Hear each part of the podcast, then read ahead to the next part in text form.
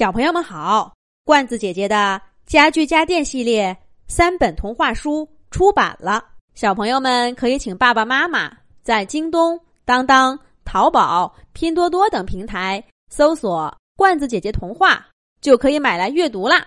这一集，罐子姐姐继续给小朋友们讲《恐龙行动队》系列故事《霸王龙小霸的奇遇》的第六集。快上来呀，朋友，就剩你了！小霸抬起头，看见陨石坑上方，昏黄的阳光下，地球上的万龙小智正在冲他招手呢。小智脸上笑容灿烂，身边的美和龙们一个接着一个的都上去了。陨石坑里只剩下小霸一个人了。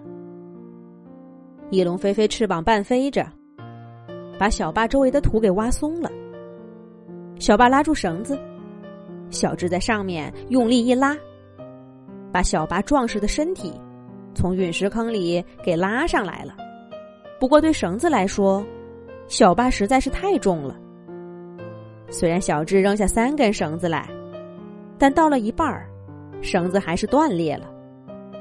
小八赶紧跳到陨石坑壁上去，用爪子扒住一块石头，喘了口气。这回就看你自己的了。三角龙队长在上面喊着，万龙小智笑着比划了一下断掉的绳子。来自恐龙大陆的霸王龙小霸高呼一声：“小意思，你们等着！”然后他深吸一口气，后腿用力往后一蹬，三步五步就飞身跳出了陨石坑。地球上的恐龙行动队为小霸鼓起掌，窃蛋龙匆匆高叫着：“小霸，你身手真棒！”这么一来，小霸却不好意思了：“嘿嘿，我太冒失了，本想帮忙，却给你们添麻烦了。”三角龙队长拍了拍小智的肩膀，说道：“哪里话？你瞧瞧，有多少只美颌龙？”是趴在你身上拉住的绳子。只不过下一次的救援，你得听指挥，跟我们统一行动。浑浊的太阳挂在地球上空，小霸跟着地球上的恐龙行动队辗转在不同的救援现场。小霸渐渐发现，这些队员无论做什么，都配合默契，各司其职。就好像他们并不是一支队伍，而是一只全能的恐龙。小巴不得不承认，虽然论个体战斗力，自己被恐龙大陆先进科技武装过的身体，比他们任何一个都厉害的多，但执行救援任务，单打独斗，却不得不甘拜下风。小巴一边跟着队伍，一边回想着。他在恐龙大陆的伙伴们，想想那个颁奖活动，好像明白了点什么。小巴手腕上的联络器依然漆黑一片，不知道什么时候才能重返恐龙大陆呢？而这边地球上，救援任务也越来越艰巨，陨石坑太多了，受伤的恐龙根本救不过来。避难所里早就人满为患了。苍龙苍苍和翼龙飞飞单独行动，想看看能不能再找到其他安全的地方。其他队员依旧跟着三角龙队长到处巡视。小霸抬头看看天空，那颗行星更亮了，这说明它离地球也更近了。为什么呢？小巴忍不住问身边的三角龙队长：“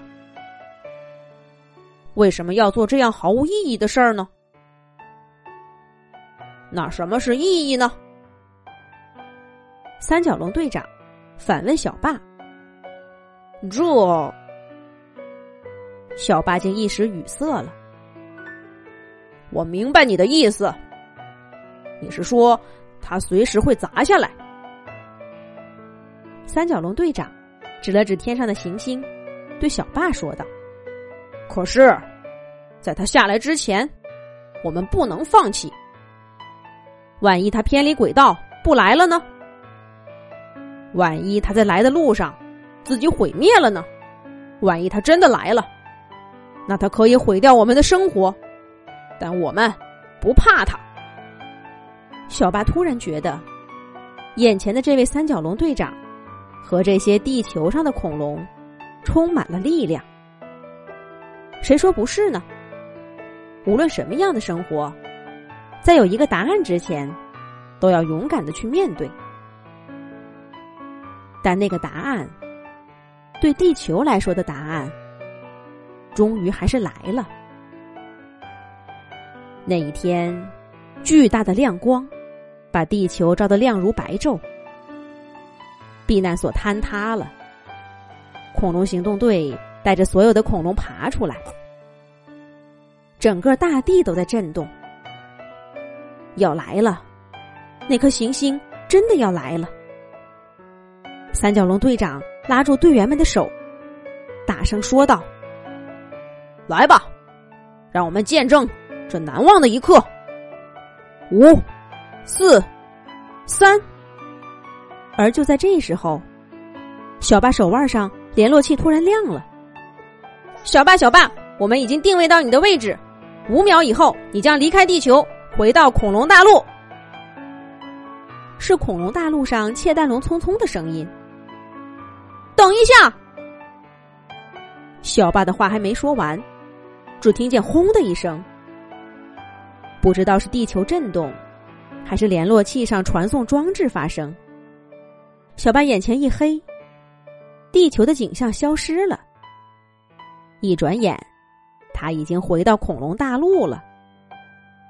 三角龙队长、窃蛋龙匆匆、万龙小智，正带着大家在迎接他呢。